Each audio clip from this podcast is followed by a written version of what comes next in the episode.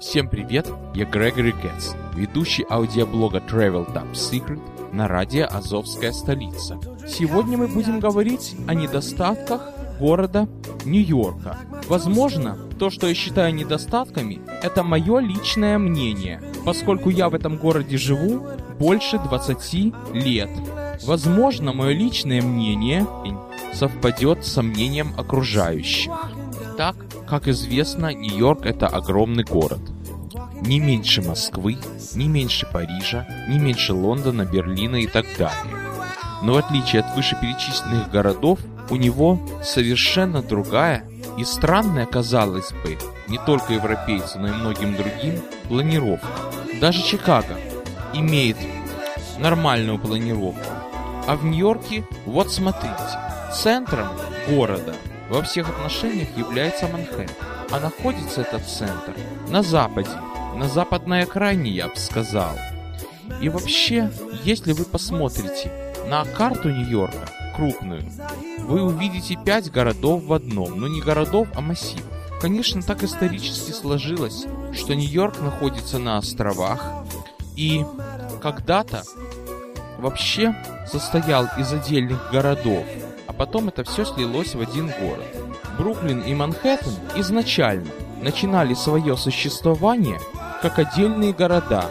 У каждого из них своя история. Например, из того, что я помню, Манхэттен – это остров, длинный остров, который облюбовали себе голландцы в году 1624 и купили эту землю и индейцев, отдав им всякое барахло, стоимость которому 24 доллара. Крючки, рыболовные сети, в общем, всю эту ерунду они им предложили, а они им отдали остров. Он долго назывался Новый Амстердам, потом стал Нью-Йорком. Я не экскурсовод по Нью-Йорку, поэтому не мне это вам объяснять. Короче говоря, вот так. Он существование свое начинал. В Бруклин тоже селились первые поселенцы из Голландии, из других стран. И если бы между этими поселениями нарисовать ломаную линию, то получилась бы она самая. Броклин, Broken Line, ломаная линия, вот отсюда и Бруклин. Это были совершенно разные города. Историей мы сегодня заниматься не будем, но скажу буквально несколько вещей. Что в 1898 году, когда шел референдум за то, чтобы Нью-Йорк был большим городом и чтобы Бруклин входил в его состав, проголосовало 51% за, 49% против. Получается, что тогда была точная статистика и точная система подсчетов голосов выходит. Но, грубо говоря, результат голосования 50 на 50. Не знаю, были результаты нормальные или подтасованы, но факт то, что еще тогда половина жителей Бруклина были против его входа в состав Большого Нью-Йорка. Если вру, не Большого Нью-Йорка, а Нью-Йорка города. А местные активисты, как пишет Википедия, до сих пор считают это ошибкой.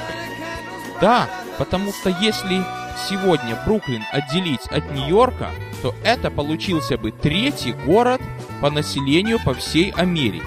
Значит, Бруклин это город сам по себе, грубо говоря. Манхэттен это город сам по себе. У Квинса и Бронкса история немножко другая. И честно говоря, вот на вскидку вспомнить я ее не могу. Хотя, честно говоря, если по Квинсу путешествовать, то тоже чувствуется, что когда-то его районы были отдельные города.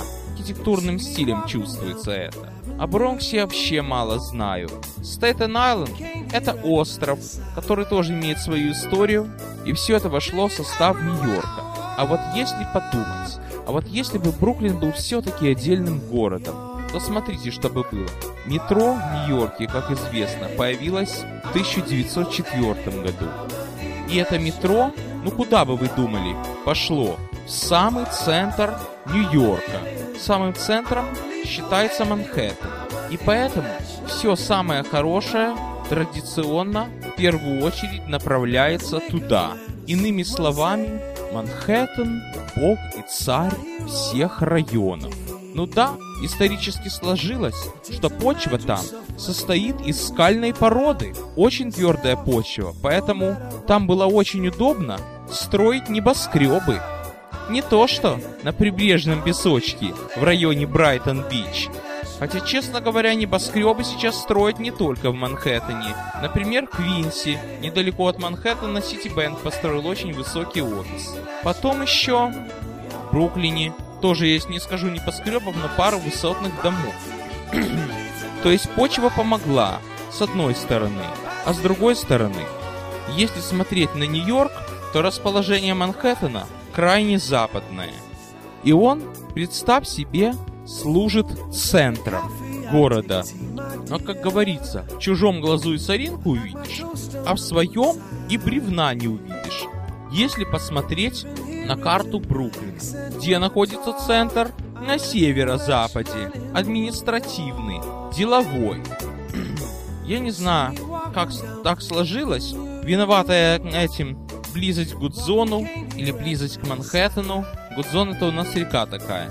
Но вот так сложилось, что во многих городах не всегда центр находится в центре геометрическом. Даже если глянуть на нашу любимую и родную Одессу, то центр города сдвинут к северу. Это если мыслить объективно. А если мыслить субъективно, то вот так вот лично я и живу. 22 года с центром на западе. И что это для меня значит? И не только для меня. Где должен находиться главный ЖД-вокзал в центре города. Как правило. Есть и исключения, например, в Виннице, но мы о Виннице не говорим. Где должен находиться главный автовокзал в центре города, или по крайней мере близко к нему.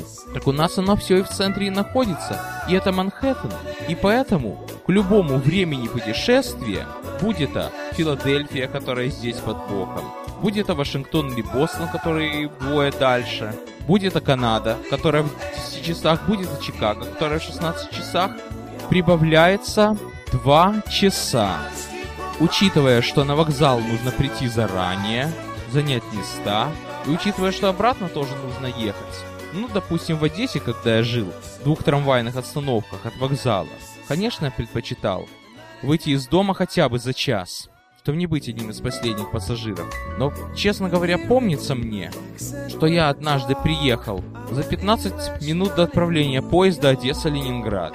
Часто было, но не два, а встать, когда надо. Вот это и есть недостаток монополизации, что Манхэттен как бы все центровое монополизирует, сам на себя берет. Да разве только вокзал, а театры, бродвейские, а музей, Метрополитен, это самый главный музей искусства, а концертные залы не только, некоторые университеты и многое-многое другое. Это если посмотреть с моей эгоистичной точки зрения. А возьмем другой пример. У нас очень многие люди живут за городом. Добираются электричками, кто в Нью-Джерси, что совсем другой штат, кто в Лонг-Айленде. Лонг-Айлендом я называю не городскую часть острова Лонг-Айленд. Кто в Эшчестре, это на север от Нью-Йорка, это пригороды. Вот кто-то мне сказал, что работают, то есть получают деньги они в Нью-Йорке. А налоги, когда они платят, то какая-то часть налога уходит в казну тех мест, где они живут. То есть работает он в Нью-Йорке, а налоги платит графство Вестчестер. Так что от этого Нью-Йорку остается доля налогов? А если бы он жил в Бруклине и ездил бы на работу на метро, как все люди, то налоги все бы шли Нью-Йорку. А вот теперь представьте себе, что Бруклин был бы отдельным городом, и все бы, например, я, работали бы в Манхэттене, а жили бы в Бруклине, то Бруклин бы богател от наших налогов, а Манхэттен бы имел с этого что? Дырку от публика. Именно такая участь постигла очень многие американские города, что вокруг центра такой вот очень неприятный пояс неблагополучных районов. И Филадельфия не исключение. Почему? Потому что люди едут, скажем, в центр работать, ну, иногда там поразвлечься, пойти в театр, на концерт. А безопасность вокруг этих театров обеспечивать некому, потому что платить нечем, потому что деньги уходят в казну пригородов. Именно эта участь постигла когда-то третий по величине город Америки Детройт. Правда, там сейчас, как я вам уже рассказывал, просто ничего нет в центре. Людей нет на улицах. Но это может быть еще и вызвано тем, что там был когда-то автомобильный завод, который разорился, и, соответственно, незачем стало туда ездить. Короче говоря, в общем, если бы в 1898 году нам, благо мне, жители Нью-Йорка проголосовали бы за то, что Бруклин и Манхэттен существовали как отдельные города, вот такая плачевная участь могла бы постигнуть и Нью-Йорк. А вот представить бы себе на короткое время, что Бруклин и Манхэттен по сей день отдельные города.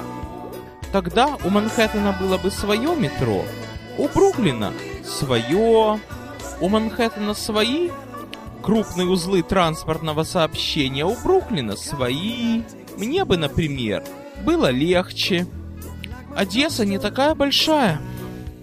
Конечно, там больше миллиона жителей живет, но даже, я бы сказал, двое меньше, чем в Бруклине. Так мне было бы как раз очень-очень хорошо. Отойду от темы, приведу конкретный пример. Есть на Украине такой город, как Винница, и оттуда очень много народу уехало. Так вот, не знаю почему, уезжают они где-то на 95% Израиль, а не в Америку. Может быть, я не прав, но мне кажется, что это потому, что израильские города по размеру как раз напоминают Винницу. По размеру, по площади, по населению. Хотя Бобруйск, если взять, который не думаю, что был больше, чем Винница, хотя, честно говоря, не знаю. Так половина Нью-Йорка русскоязычного — это Бобруйск. Ну и что? Мой лучший друг из Бобруйска к нам в Нью-Йорк приехал. Хотя мне кажется, логика вот где гуляет. Бобруйск, в отличие от Винницы, не областной центр, а районный. И, конечно, его жителям для определенных вещей или для определенных спектаклей, или в крайнем случае для того, чтобы куда-то полететь, приходилось ехать либо в Минск, либо в Могилев в крайнем случае, или в Гомель, я не знаю, я в Бобруйске не жил, это просто так, разговор ни о чем. И расстояние было примерно такое, как из Бруклина в Манхэттен. Может быть, это им привычно напоминает родной Бобруйск по времени путешествий. Но это так, сказал, потому что на самом деле причина может быть, но какая-то совершенно другая. На сегодняшний день, если посмотреть на карту Нью-Йорка, то можно увидеть очень много недочетов, которых могло бы не быть. Ну, например, рядом с Бруклином есть сейчас спальный район Квинс. И туда, чтобы добраться, на метро, нужно ехать только через Манхэттен с кучей остановок, с пересадкой и так далее. Не радует, поэтому уж гораздо легче сесть за руль и приехать на машине. А кстати говоря, Лонг-Айлендская железная дорога дает возможность лонг-айлендцам приехать и в Манхэттен, и в Бруклин. Вот я не знаю, было бы ли оно так, если бы она строилась до того, как Нью-Йорк стал городом. Потому что Лонг-Айлендская железная дорога, а именно та ветвь, которая идет в Бруклин, была основана в 1836 году. Более того, это тогда хотели сделать железнодорожное сообщение из Бруклина в Бостон. И решили сделать половину пути по Лонг-Айленду, половину пути по Берин, по континенту, и там кусочек паромной переправы. Но так получилось, что это вышла железная дорога Лонг-Айленда, и ветвь ведет на Бруклин. так что неизвестно, что послужило причиной. На сегодняшний день у Лонг-Айлендской железной дороги насчитывается где-то 10 или 12 направлений по этому узкому густонаселенному острову. И всего лишь Два из этих направлений отправляются из Бруклина, остальные из Манхэттена. Правда, Лонганская железная дорога устроена так, что абсолютно все направления, кроме одного, состыковываются на станции Джемейка, которая находится на краю соседнего Квинса. И там можно пересесть на что угодно, откуда угодно. Не знаю, как бы оно было, если бы оно все формировалось после формирования Нью-Йорка. На сегодняшний день, правда, как раз рядом с терминалом Лонг-Айлендской железной дороги в Бруклине построили огромный спортивный центр Баркли. Это огромный стадион, кроме спортивных мероприятий, там проводятся и концерты, и там еще огромный находится культурно-торговый центр, но вокзалом мне как-то язык не поворачивается назвать, конечно, Лунгальской железной дороги. Терминал, да и все, шесть путей. Вот Джемейка уж куда больше вокзал. Да еще и на свежем воздухе, чтобы мне было попривычнее. Бруклин, конечно, как и раньше, чем-то своим отвечает Манхэттену. Например, тогда Prospect Park в Бруклине был заложен в ответ на Central Park в Манхэттене. Строил это один архитектор, только не помню, в каком это было году, до или после соединения. В Бруклине есть свой музей, художественная галерея, Brooklyn Museum, который выглядит не слабее Метрополитена, но, конечно, он беднее, намного беднее. Так что не знаю, как бы оно было. История, как говорится, не терпит сослагательных наклонений. И как оно есть, так оно и есть. Не изменишь. Остается верить, что городские власти Нью-Йорка будут не только расширять транспортные коридоры и без того загруженного Манхэттена, который, конечно, нуждается в этом деле. Там сейчас строят еще одну линию метро, другую продлевают. Много чего другого. Именно там, именно туда уходит все самое-самое от городских властей в плане транспорта. А мы тут от ближайшего метро переполненным автобусом едем к нашему дому. А все равно переполнены. Даже если гармошки пускают, от часы пик такие пассажиропотоки, что хоть 10 гармошек мало. А все равно, любой большой город и в Африке большой город, как говорится. Метро не справляется, автобусы задыхаются, но хочется все-таки верить, что транспортные новшества придут и в совсем не забытый богом Бруклин. На сегодня все. С вами был Грегори Кэтс.